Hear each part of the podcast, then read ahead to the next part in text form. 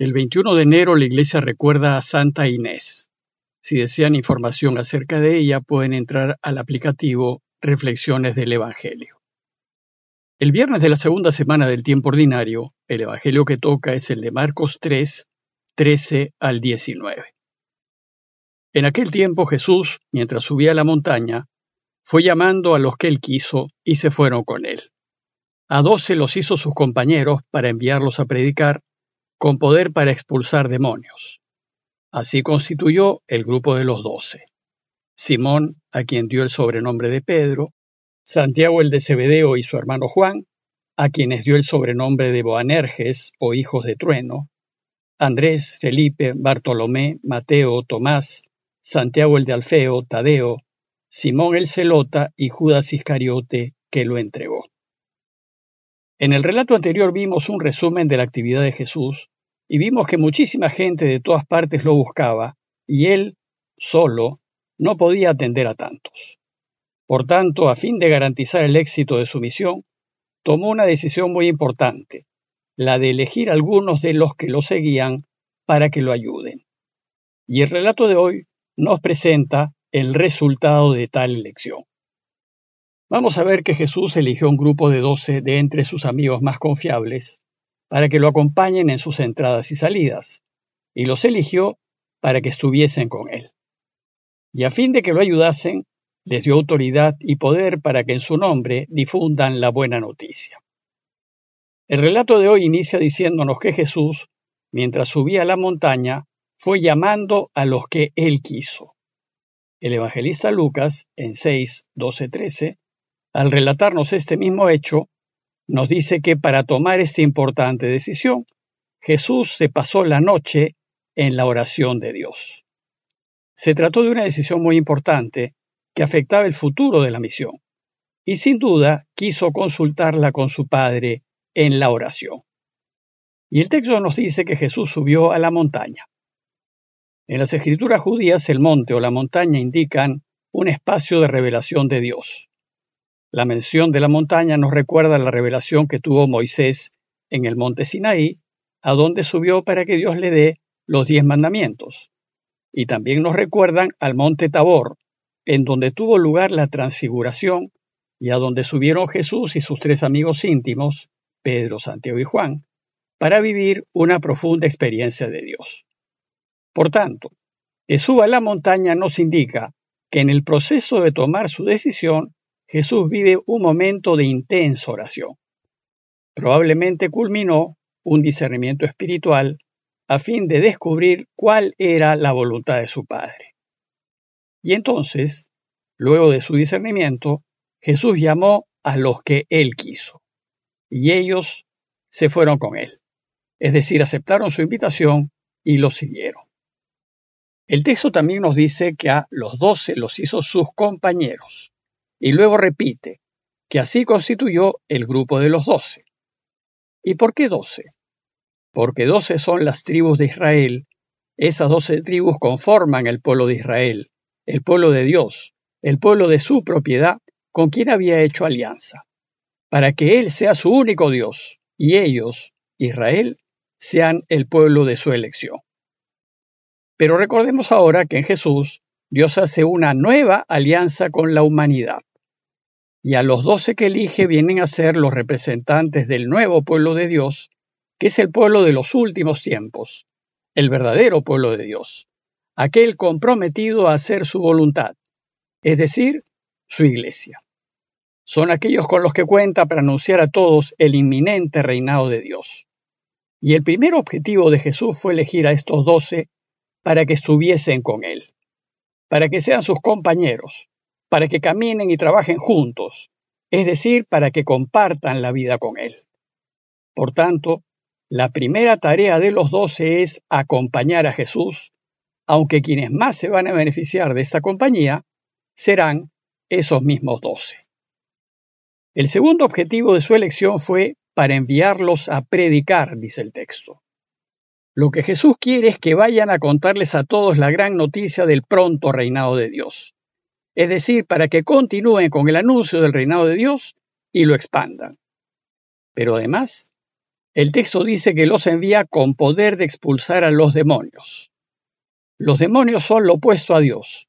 Es como la oscuridad con respecto a la luz. Y es todo aquello que se opone a que reine. Sucede que al mal no le gusta que anunciemos el reinado de Dios y en consecuencia va a oponerse a los amigos de Jesús haciéndoles la vida difícil. Pero Jesús no envía a los suyos con las manos vacías, los envía con poder para expulsar demonios, con poder para oponerse al mal, para luchar contra él y derrotarlo. Jesús pues nos garantiza la victoria cuando nos enfrentemos al mal, pero esto no significa que no tendremos dificultades. De hecho, las tendremos. Pero Él nos garantiza que ganaremos. Luego Marcos nos da la lista de los doce que eligió y dice que estos fueron Simón, a quien dio el sobrenombre de Pedro, Santiago el de Cebedeo y su hermano Juan, a quienes dio el sobrenombre de Boanerges o hijos del trueno, Andrés, Felipe, Bartolomé, Mateo, Tomás, Santiago el de Alfeo, Tadeo, Simón el Celota y Judas Iscariote, el que lo entregó.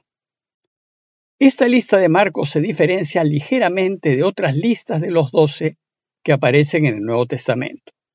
Sin embargo, en todas, Pedro siempre está a la cabeza de la lista, y en todas las listas el último lugar siempre es para Judas, el traidor. La lista aquí en Marcos se divide en tres grupos. El primer grupo es de tres discípulos, Pedro, Santiago y Juan. Ellos fueron los más cercanos a Jesús, los íntimos, los primeros llamados, y solo a ellos Jesús les pone sobrenombres, tal vez como muestra de especial cercanía y afecto. Y con ellos tres, Jesús compartirá los momentos más importantes de su vida. El primero de la lista es Simón, a quien dice dio el sobrenombre de Pedro. Pedro, en griego significa piedra. Y en arameo se dice cefas o kefas, que significa roca. Tal vez Jesús lo llamó piedra para indicar la solidez de Pedro, aquel en quien uno se puede apoyar con seguridad, pero también podría indicar dureza u obstinación. De lejos, Pedro fue su mejor amigo, el preferido, y a quien hizo cabeza de su iglesia. El segundo de la lista es Santiago, el hijo de Zebedeo, y el tercero es su hermano Juan. A estos dos les dio el sobrenombre de Boanerges, que significa hijos del trueno, tal vez por su carácter impulsivo e impositivo, y tal vez violento. Y luego viene un segundo grupo de siete discípulos que son la mayoría. Ese segundo grupo está liderado por Andrés, el hermano de Pedro, y está compuesto por gente de clase trabajadora y clase media campesina, dueños de pequeños negocios, de pesca por ejemplo, o empleados como Mateo o Leví.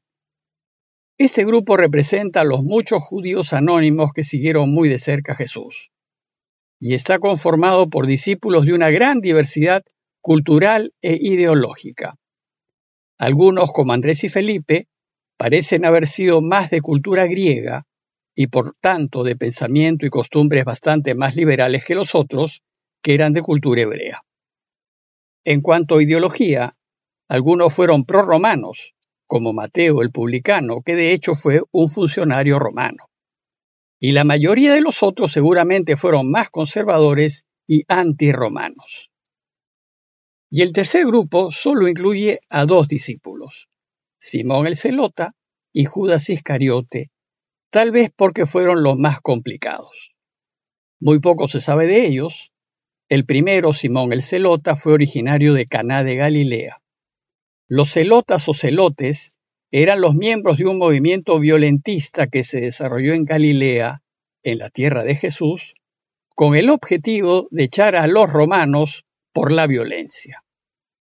Simón no dejó la comunidad, Así es que hemos de suponer que se convirtió al camino no violento de Jesús, que es el único camino válido para realmente cambiar el mundo.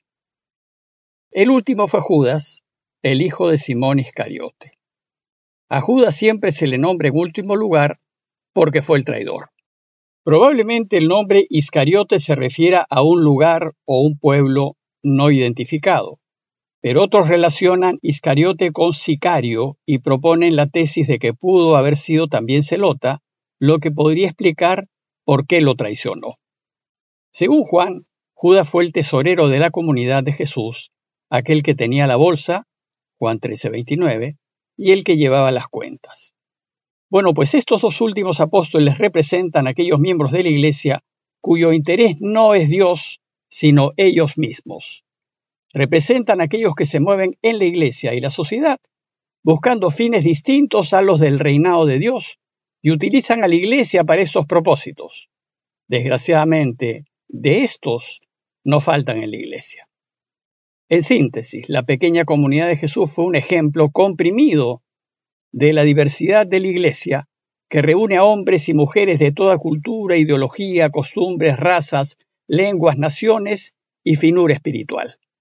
Todos tienen cabida, todos pueden pertenecer a su iglesia y todos se pueden salvar en ella.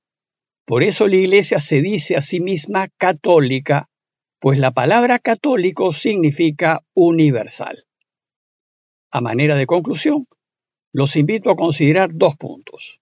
Primero, la imperativa necesidad, si es que queremos acertar, de consultar con el Padre, mediante el discernimiento espiritual y la oración, toda decisión que vayamos a tomar. Y segundo, considerar la necesidad de responder a la invitación de Jesús, que a todos nos hace, de caminar con Él y ayudarlo para que este mundo sea mejor. Pidámosle al Señor su gracia para conocerlo cada vez más, para más amarlo y seguirlo. Parroquia de Fátima, Miraflores, Lima.